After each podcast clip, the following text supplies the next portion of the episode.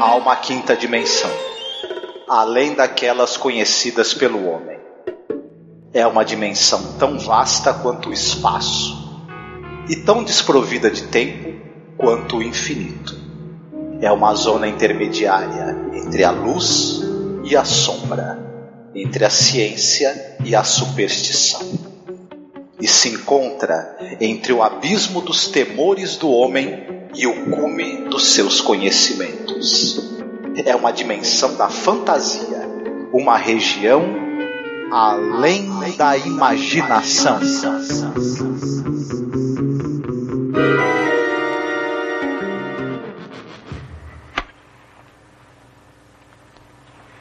Hold the light, will you, Starkey?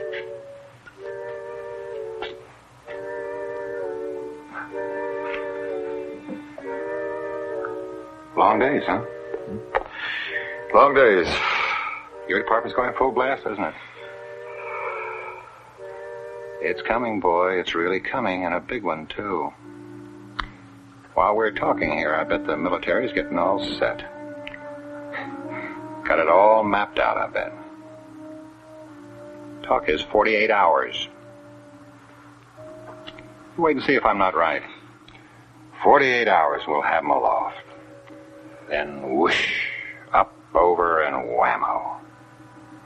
There goes the enemy. Obliterated, finished. But what are they doing in the meantime? What do you mean, what are they doing? Probably retaliating the best way they can. it's a big waste of time, let me tell you. We get the first licks, so they can't do much. You can go whoosh, up, over, and whammo. Absolutely. But not so many. Not so properly aimed. Not so skillfully carried out. So instead of losing 50 million people, we lose only 35, huh? You a defeatist, Sturka? That's dangerous thinking. You better mind what you say. And what I think, too, huh? Yeah. And what you think. Good night, Carling. See you tomorrow. It's the end of the world as we know it. It's the end of the world as we know it. It's the end of the world as we know it. And I feel fine. Olá, ouvinte, seja bem-vindo à Zona do Crepúsculo. Eu sou a Angélica. Eu sou o Marcos. Eu sou Alexandre do Cine Alerta. Mais uma vez conosco, nosso amigo Alexandre. Seja muito bem-vindo, meu amigo. Hoje, então, o episódio é episódio Third from the Sun. Ele foi exibido dia 8 de janeiro de 1960. O diretor é o Richard R. O roteiro é do Rod Serling e baseado ali num conto do Richard Matheson. Só um dos maiores autores de ficção científica de todos os tempos. Sim, só o Richard Matheson, né? Imagina, né? Apenas o Richard Matheson de obras maravilhosas, né? Então, o elenco principal é o Fritz Weaver. Esse cara, ele apareceu no episódio famosíssimo da, do Twilight Zone, num outro episódio que é o Homem Obsoleto, né? O Edward Andrews, o Joey Maros, a Denise Alexander e a Lori Mart Ginny Evans. São esses aí, são cinco. São as, as cinco pessoas principais que vão viver esse drama, né? Que nós vamos acompanhar. É um drama, aliás, muito interessante. Eu tava conversando com o Marcos, né, Alex? Esse episódio ele já é depois da bomba de Hiroshima e Nagasaki, né? Sim, sim. É interessante, né, o Rod Serling, ele colocar essa questão, assim, de, de apocalipse, uma bomba que vai destruir o mundo, né? Logo depois dos Estados Unidos detonar, né? O Japão. É, a gente tem que lembrar que esse período pós-guerra, ele acaba trazendo uma sensação de paranoia, realmente, na população, né? Por conta da Guerra Fria e por conta da possibilidade de a qualquer momento uma bomba cair num lugar e obliterar o lugar. Não é simplesmente uma bomba que vai destruir um alvo específico, né? A gente está falando da bomba de Hiroshima, por exemplo, que simplesmente transformou o lugar todo em cinzas. Né? Então, você imagina você viver numa época em que você ia para a cama dormir e pensava: nossa, talvez eu não acorde amanhã. Né? Tudo bem, a inevitabilidade da, da, da, morte é uma coisa que a gente convive realmente no, no nosso dia a dia. Mas ali era uma possibilidade de uma morte horrorosa. Né? E de uma morte sem o menor sentido. Não que a morte às vezes também, né, acontecem mortes extremamente estúpidas, mas numa morte sem sentido, assim, que eu não tenho nada a ver com isso, né? De repente esses malucos que estão brigando para dominação mundial, entre aspas, né? De lados políticos e tudo mais, podem colocar a minha vida, a vida dos meus filhos, a vida da minha família em risco, né? Simplesmente por uma questão de poder, né? Então é um episódio que discute muito isso e discute muito a nossa natureza realmente, porque ele, ele faz uma coisa no plot twist ali que é muito interessante e que acaba deixando com que a gente fique imaginando o que, que aconteceu com aquela família depois que, a, que o episódio termina. E aí a gente comenta depois quando a gente falar da sinopse e tudo mais. Mas ele é realmente um episódio fruto dessa época. A época onde surgiu, por exemplo, no Japão, Godzilla, que era um, um, uma alegoria à bomba atômica, era uma alegoria a tudo isso que a gente comentou aqui. E esse, por ser produzido nos Estados Unidos, também acaba trazendo o, o, comentário de que, olha, a gente gosta de falar muito do outro lado, mas a sociedade onde esses personagens vivem e que se passa essa história toda, ela é totalmente baseada na sociedade norte-americana, embora exista ali uma, um, um, cenário meio de opressão. Meio não, né? Totalmente de opressão, porque a gente percebe que a todo momento o cara fica com medo de quem que pode ouvir o que eu estou falando aqui. Mas a sociedade ela é totalmente centrada no, no modo de vida norte-americano. Né? Uhum. Ô, Marcos, essa nave aí, por acaso, será que é a mesma nave do Planeta Proibido, que nem o pessoal reaproveitou lá no, da Rua Maple ou não? Que parece muito, né, Alex e, e Marcos? É a mesma, é a mesma nave. Aliás, ela vai aparecer em mais alguns vários episódios do, do Além da Imaginação. Ela vai aparecer no, no, Navio da Morte, ela vai aparecer no Probe 7, enfim, um monte. Ela vai aparecer no, no, no, episódio que tem a Agnes Moorehead, em que ela enfrenta uns alienígenas que são minúsculos. Essa, essa, essa, essa nave aí, ela, ela foi bem, bem reaproveitada no, no, no ao longo da série Além da Imaginação. É a mesma nave do, do Planeta Proibido. Às vezes ela aparece virada para cima, às vezes ela aparece virada para baixo, pra você não perceber que é o mesmo modelo, né? Enfim. Vamos pra sinopse ou tem alguma curiosidade vocês gostariam de falar? Eu tinha citado que o Fritz Weaver ele aparece no episódio do Homem Obsoleto, mas o Joey Maros ele também aparece num outro episódio mais pra frente, em que dois astronautas em, eh, aparam, chegam num planeta em que, as, em que os habitantes são pequenininhos e, eles são gigantes em comparação aos habitantes daquele planeta. E um deles resolve tentar ser o deus deles, né? Se eu não me engano, é o próprio Joey Maros que vai, vai, vai ser o cara que tenta, tenta assumir como deus, né? Naquele planeta e tudo. É, enfim, esses, é, algumas pessoas do, desse elenco estão em outros episódios e em episódios muito interessantes também, inclusive. Então vamos ali para a sinopse. Will Sturka, um cientista que trabalha em uma base militar, vem produzindo um grande número de bombas H, em preparação para uma guerra nuclear iminente. Sturka percebe que há apenas uma maneira de escapar: roubar uma nave experimental super secreta armazenada na base. Ele planeja trazer o seu colega de trabalho, Jerry Ryden, junto com suas esposas e a sua filha, Jodie. Os dois tramam por meses, secretamente e fazendo os arranjos para sua partida. Quando a produção das bombas aumenta, Sturka percebe que o tempo está acabando. Ele e Raiden decidem colocar seu plano em ação: pegar as suas famílias, dominar os guardas e tentar decolar, sumir do planeta. O superior de Sturka, o Kalin, ele começa a desconfiar Houve os dois homens conversando, e mais tarde naquela noite, quando todos se reúnem para um jogo, o Raiden revela que ele encontra um lugar para onde eles possam fugir, e durante esse jogo o Kalin vai aparecer inesperadamente na porta e sugere que sabe o que o grupo está planejando. Eu acho que é uma boa introdução. A partir daí a gente pode é, desmembrar um pouco mais o que, que a gente achou do episódio, né? Como a gente estava conversando, esse é um episódio que ele trata muito dessa questão da paranoia, da Guerra Fria, como o Alex estava comentando, né? É um período assim onde as produções, né, várias produções, elas têm esse viés. Então aquele negócio dos dois estarem combinando para fugir e o cara vai aumenta ali, ele finge que está mexendo num relógio, né? e tal, quebrou o relógio, ele vai consertar, ele aumenta ali um barulho de uma de uma máquina que tem um motor e depois quando os dois saem, só sobe aquela cabecinha, né? do, do, do Edward Andrews, que estava realmente ali vigiando, né? Então isso é interessante porque a gente faz até aquela, aquele link com, com essa, essa questão de espionagem americana e Guerra Fria, né? Então é bem interessante. E no episódio tem alguns signos assim de coisas que vão aparecer pro final, né? Tipo alguns. As pessoas estarem vestidas com roupas dos anos 50, 60, mas aparece ali um comunicador estranhíssimo, que parece inclusive um massageador ou uma outra coisa, né? Que tipo de telefone é aquele, né? Eu sempre vou gostar, minha gente, quando aparece nessas produções antigas, coisas que eles deduzem como é que ficaria, como é que seria, né? No futuro é muito divertido, né? É. Tentarem fazer esse exercício.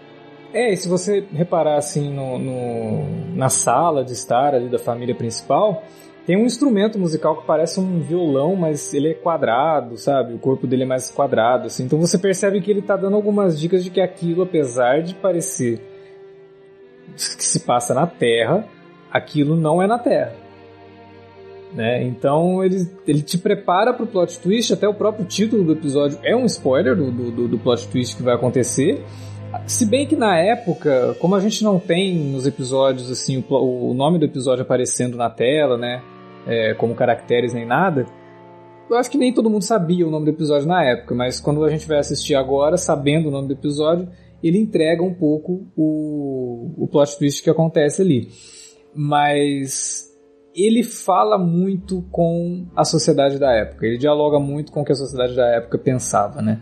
Então esse é um dos grandes méritos aí do texto do, do, do Madison e, claro, da adaptação do Rod Serling, que eu acho que soube trazer muito para aquele período a- as angústias, a, a- realmente a paranoia que a população passava, né? E um episódio que, de certa forma, a gente assistindo hoje, ele até pode ter se tornado um pouco atemporal, né? Porque a gente também está numa situação hoje no mundo que meio que de incerteza, né? Do que, que pode acontecer, do que, que não pode. A gente está sendo governado por pessoas bem desequilibradas, né? E sei lá, eu acho que infelizmente essa noção de que o episódio está um pouco atemporal era uma que eu não gostaria de ter revendo agora, né? Mas tá aí.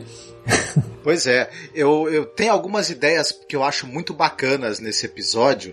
Primeiro porque você tem o, o ponto de vista, você tem a, iminência de uma guerra que vai destruir tudo, de uma guerra com armas de destruição em massa. No episódio, se eu não me engano, cita que além de armas é, nucleares, tem armas também biológicas, químicas, enfim. Eles, eles vão usar um mix de armas de destruição em massa, os dois lados que estão envolvidos, está- estão envolvidos no conflito, e não vai sobrar nada. E o episódio é pelo, pelo, pelo ponto de vista de um criador dessas armas, de alguém que trabalha produzindo aquilo. Então você tem a culpa desse cara, né, pensando, caramba, eu, eu tô aqui eh, engendrando o fim do mundo em que eu vivo, o fim, o fim da minha família também, da minha esposa, da minha filha, dos meus amigos. Então esse personagem, ele é um personagem muito trágico. Assim, e, e o peso da tragédia tá nele o tempo todo. O ator, o Fritz Weaver, passa isso muito bem, assim. Ele é um homem é, cabisbaixo, derrotado, é, com um peso enorme no- no- no- nos ombros. E essa, a segunda ideia muito interessante é a possibilidade dessas pessoas que têm informações privilegiadas, que estão ali trabalhando na própria destruição do mundo, tentarem fugir, roubar, roubarem uma nave que possa levá-los a outro planeta. Né? É uma outra ideia interessante, você fica meio pensando assim, caramba, os caras ajudaram a destruir o mundo, mas vão meio que egoisticamente salvar a própria pele também, né? A gente até simpatiza com esses personagens, mas a gente também pensa assim, mas que, né? É uma coisa meio, meio, meio curiosa. E isso, isso já teria uma dose de suspense, de você pensar, pô, será que eles vão conseguir? Será que vai dar tempo? E eu tenho o personagem do Carlin, do que é vivido pelo Ed- Edward Andrews, que é um elemento ali para ampliar esse suspense ainda. Ele funciona muito bem. Você não sabe se ele vai entregá-lo, se ele vai caguetá-lo, se ele quer ir fugir junto. Então, é, ele acaba fu- funcionando como um catalisador para que o suspense seja ainda maior, né? E o episódio ainda por cima entre- é, termina ainda com, com um plot twist. E um plot twist bem, bem interessante também, eu diria. Então ele tem todos os elementos assim para ser um episódio ex excepcional, eu acho. Além de ser, como sempre, muito bem dirigido, muito bem conduzido e ter excelentes atuações. Né? Não, é interessante que você estava falando do personagem do Kalin. Aí eu estava dando uma olhada por aí. No conto original do Richard Matheson não tem esse personagem, né? E tal. Ele foi adicionado nessa versão da TV para é, criar essa, essa tensão que você mencionou, né? Na história original, as famílias, elas simplesmente se dirigem até a plataforma de lançamento e vão embora, né, na nave, né? Então achei isso bem interessante. É uma coisa que foi adicionada depois e coloca, claro, essas questões que a gente levantou, né, de Guerra Fria, né, e tal, né? Muito interessante. Eu estava confirmando aqui, realmente a nave é realmente do Planeta Proibido. Essa daí, ela, ela apareceu em muitas produções mesmo, viu? E o telefone que a gente estava comentando, que é o... Olha, não sei se estou pronunciando corretamente. É, é Ericofon, o nome do, do telefone. Esse telefone que enfatiza essa questão meio futurista da história, diz que era um telefone sueco, que ele não estava disponível nos Estados Unidos, uma coisa que o Rod Serling colocou a mais também para dar uma essa, esse ambiente assim de futuro, né? Achei legal também. Mas é interessante porque a gente está assistindo ao episódio e a gente enquanto a gente ainda acha que eles estão na, na Terra, a gente deduz que aquilo é um futuro. O, o público que assistiu esse episódio em, em 59. Quando você descobre que na verdade eles são eles são de outro planeta, eles estão eles estão fugindo justamente para a Terra, isso aí pode ser o passado, né? Na verdade, pode ser milhares de anos no passado e a nossa civilização vai ser criada a partir de elementos que, que, que essa civilização alienígena tinha, por isso que a gente é parecido com eles, né? Em muitas, em muitas coisas. Eu ia perguntar isso para vocês, cara. Eu queria perguntar sobre isso. Eram os deuses astronautas, sei lá, um negócio assim, uma parada meio, né? E foi uma coisa que eu tinha comentado no começo ali, que eu falei que ela deixa uma coisa em aberto, que sim, pode ser que eles estavam no passado e vieram para a Terra. Não digo assim no momento milhares de anos atrás, porque o, um do, do, dos, dos personagens fala que ele estudou o lugar para onde eles estavam vindo, né? E que esse lugar, a linguagem era muito parecida. Então acredito que pelo menos ali é, depois da, da, língua inglesa esse episódio se passa, né? Depois da invenção da língua inglesa, eles chegaram ali. Mas deixa no ar a questão de que essa nossa atitude belicosa, essa nossa atitude de destruição, pode ter vindo desse, entre aspas, DNA alienígena, né? Que veio com essa família.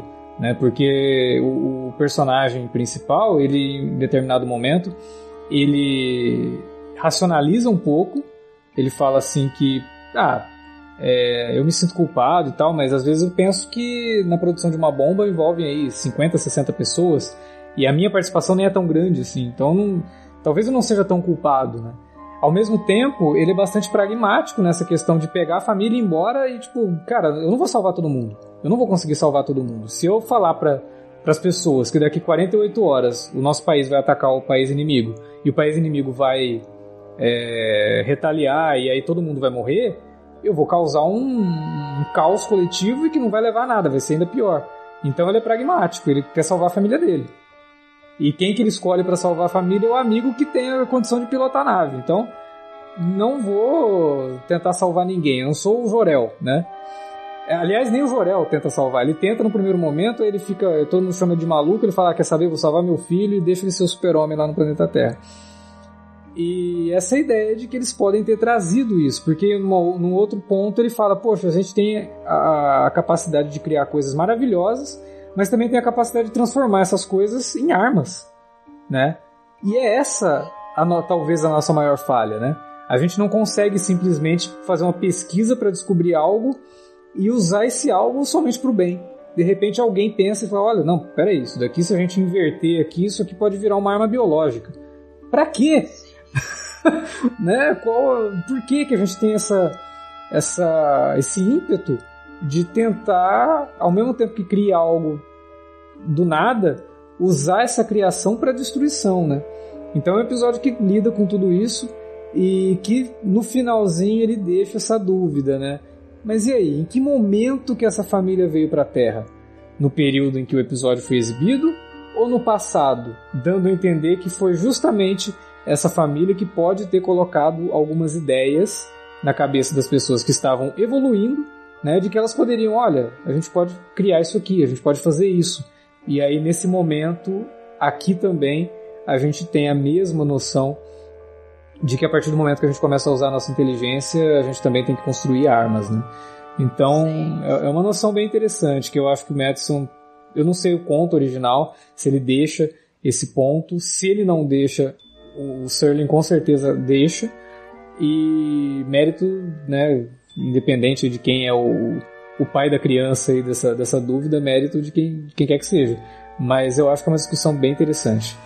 Enfim, é um, é é um episódio que ele. Não, não sei, eu, eu, eu, eu acho que ele, que ele tem, tem ideias muito curiosas, ele consegue amarrar essas ideias muito bem.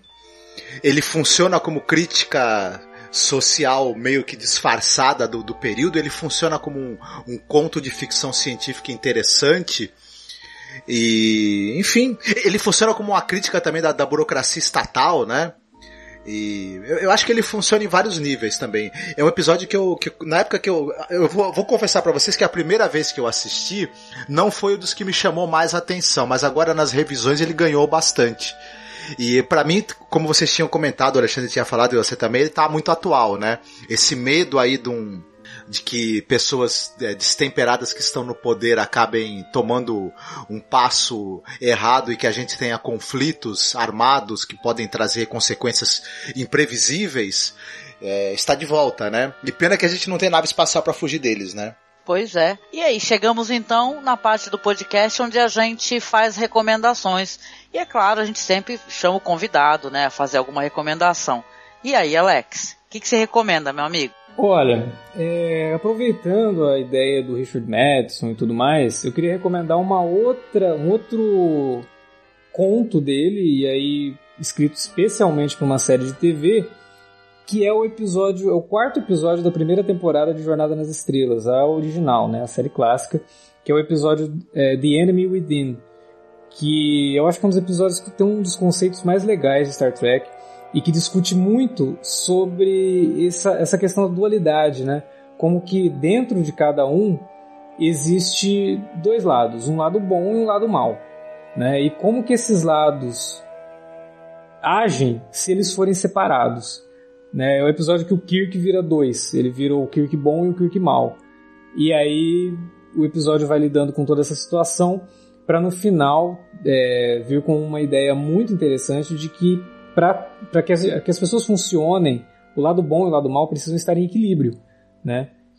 E que essas decisões que a gente toma, elas precisam de ter, por exemplo, a decisão boa, ela precisa do mal para entender o que, que é o mal. E quando você toma uma decisão ruim, normalmente é porque você deixou o teu lado bom é, enfraquecido, né? E de certa forma isso vai refletir no ambiente que você está, né? Na, na, na, na situação, no cenário em que você se encontra. É um bom episódio de Star Trek e é um bom episódio também para pro, pro, pro William Shatner exercitar a sua qualidade de ator canastrão. É um dos, dos melhores momentos do Shatner em Star Trek Uhum. estão nesse episódio aí quando ele faz os dois Kirks, né? É, o Madison até fala que ele escreveu justamente para isso mesmo, para explorar o William Shatner do melhor jeito possível. E, e claro, né, conhecer outra- as outras obras do Madison, principalmente algumas, algumas adaptações e tal. É claro que a mais famosa né, é o que originou o, filme com Charlton Heston, né? Como é o nome em português desse filme que eu sempre esqueço? Omega Man em português é a última esperança da Terra. Isso. O filme com o, o Charlton Heston, né, A Última Esperança da Terra, que depois foi refeito com Will Smith no Eu Sou a Lenda, Ah, e tem o do Vincent Price, que a gente Ah, até falou sim. no episódio que a gente já colocou que é mais lá, antigo, né? Que é mais antigo Mortos que matam. Isso. E tem a versão com o Mark da Cascos também. Ah, legal. Não, e eu- você falou do William Shatner. E tem episódios antológicos dele, né? Em The Twilight Zone. Né? Ah, sim. Eu tô louca pra gravar esses episódios aqui, não é nessa temporada. Quero muito, muito poder falar sobre. Quando chegar a vez, me avisa que já fica anotado aí pra gente comentar um episódio do, do William Shatner, que eu, eu adoro o Shatner. Acho ele um canastrão sensacional. eu gosto muito Ah, de mas ele é um ver- canastrão simpático, né, Alex? Eu gosto de Muito ver bom. ele tentar interpretar, é, é divertido. Bom, Alex, muito bom. E você, Marcos, qual que seria a sua recomendação? É, eu vou fazer duas recomendações que todo mundo já conhece, né? Vou, vou chover no molhado, mas as duas falam sobre dois momentos da história em que as pessoas é, estiveram com grande medo da guerra nuclear e do fim do mundo por causa do, do conflito entre dois blocos políticos e econômicos aí. Enfim, o, uma que, que é contemporânea aí do, do, do, do Além da Imaginação, que é o Doctor Strange Love, né? que fala desse medo da, da, da, guerra nuclear nos anos 50, 60, e a outra é o quadrinho do, do Doctor Strange Love, é, um, é o filme do Stanley Kubrick, né? Enfim, que quase todo mundo já viu, mas se alguém por acaso não viu ou, ou estiver pensando em rever, é, faz uma dobradinha interessante com esse episódio do Além da Imaginação. E outra é o quadrinho do Alan Moore, o Watchmen, que é muito centrado nesse medo da guerra nuclear que aconteceu novamente depois nos anos 80, com a chegada do Brezhnev ao poder, ao poder né? E o, e o Reagan também, né? E tudo. Então são dois, duas obras que contemplam essa coisa do medo do, do, do holocausto nuclear, né? Ah, muito bom, Marcos. Eu vou trazer aqui na minha recomendação uma produção da qual a gente já fez podcast falando sobre, que é Silent Running, com Bruce Dern, um clássico do cinema, assim, de 72, com direção do Douglas Trumbull, né? Que eu amo, né? Que é, conta a história de um cara que ele tá viajando, né, no, no espaço, ele é, eles cuidam de umas cúpulas aqui, são chamadas de cúpulas geodésicas, né? Tipo estufas, onde elas ficam guardando é, é, é, ambientes, né? Da natureza, assim, seja animal, sejam árvores, plantas, né? Porque na Terra não tem condições, né? A Terra já está em superaquecimento, né? É uma história bem trágica, sabe? Uma história muito legal que traz muito a questão assim de a gente pensar em ecologia, né? Que é um assunto, um assunto que a gente pensa em tanta coisa política que está acontecendo, a gente esquece de pensar um pouco sobre a ecologia e tal. Eu, inclusive, eu recomendo o pessoal que está escutando o podcast para dar uma escutada nesse programa que a gente fez, que a gente fez uma coisa muito legal, a gente fez uma dinâmica. Nós que gravamos o podcast, a gente reside há muitos e muitos anos, né, na mesma cidade, e a gente pôde comentar sobre essas questões de, de como é que está o sistema ambiental, assim, da região, o que, que tem acontecido. Aqui na época estavam tendo é, é, a invasão da, do mar ali na ponta da praia em Santos, né? Então é bem interessante assim, é um puta de um filme. Saca? O Bruce Dern, ele tá maravilhoso. A música é da Joan Baez, né? Então eu, é, sou, é, o tipo de filme que eu já começo chorando, entendeu? Então é, é maravilhoso. Eu recomendo demais aí o Silent Running, vai ficar linkadinho aqui na publicação. E Alex, meu amigo, te agradecendo aqui, mais uma vez participando aqui conosco na nossa gravação. Quero que você fale um pouco do Cine Alerta para o pessoal poder ir lá te visitar, conhecer teu trabalho que é maravilhoso. Obrigado, Angélica, pelo convite. E quem não conhece, por favor, www.cinealerta.com.br. A gente lá tem podcasts é, quinzenais, mas normalmente é quinzenal, mas na verdade tem semana que a gente grava até três e coloca três podcasts no ar numa semana só, que são os podcasts do Alerta Vermelho onde a gente comenta sobre cinema, séries de TV, quadrinhos e outros assuntos da cultura pop. Temos também o Alerta de Spoiler, que é o podcast sobre o filme que está estreando no cinema, então a gente dá uma semana para esse filme, para as pessoas conseguirem assistir e tal, e depois escutarem o nosso programa e os minicasts que a gente faz esporadicamente de alguma série que a gente quer acompanhar e tal. Inclusive, não sei, talvez aconteça um minicast falando sobre a nova versão de Twilight Zone. Vamos ver. Vamos ver como vai ser o comentário sobre essa Opa. série. Eu acho que eu isso. Quero, hein? Ah, então. Já tá pré. Os dois já estão pré-convidados. Se acontecer, eu quero, quero vocês lá. E, claro, Game of Thrones, que está chegando aí na última temporada. E a gente vai comentar também episódio a episódio a partir da semana de estreia, né? Então, quem não conhece, www.cinealerta.com.br. Obrigada, meu amigo, pela sua colaboração. Fico esperando aqui a sua próxima colaboração ansiosa. Vamos todo mundo ficar aqui elogiando muito o William Shatner aqui a alguns programas mais à frente, com certeza. e chegando ao final do podcast, eu pergunto aqui ao meu colaborador, o homem das frases, no final do podcast, o Marcos Noriega. E aí, Marcos, qual seria a mensagem final do nosso podcast pro ouvinte? Cê- pelo amor de Deus, prestem atenção em quem vocês estão colocando no poder, viu? Porque senão isso pode acabar muito mal. Vai ficar meio preocupado, né? Já tá no poder, Marcos. E agora? O que fazer? Agora já era. Agora é pegar o- a nave espacial e ir para outro planeta. Não sei qual. Fiquei triste no final do podcast. Então a gente sai aqui da nossa zona do crepúsculo, volta pra nossa realidade, que às vezes é tão caótica quanto. Te deixo um beijo e até o próximo podcast. Fiquem bem. Até mais, gente. Valeu.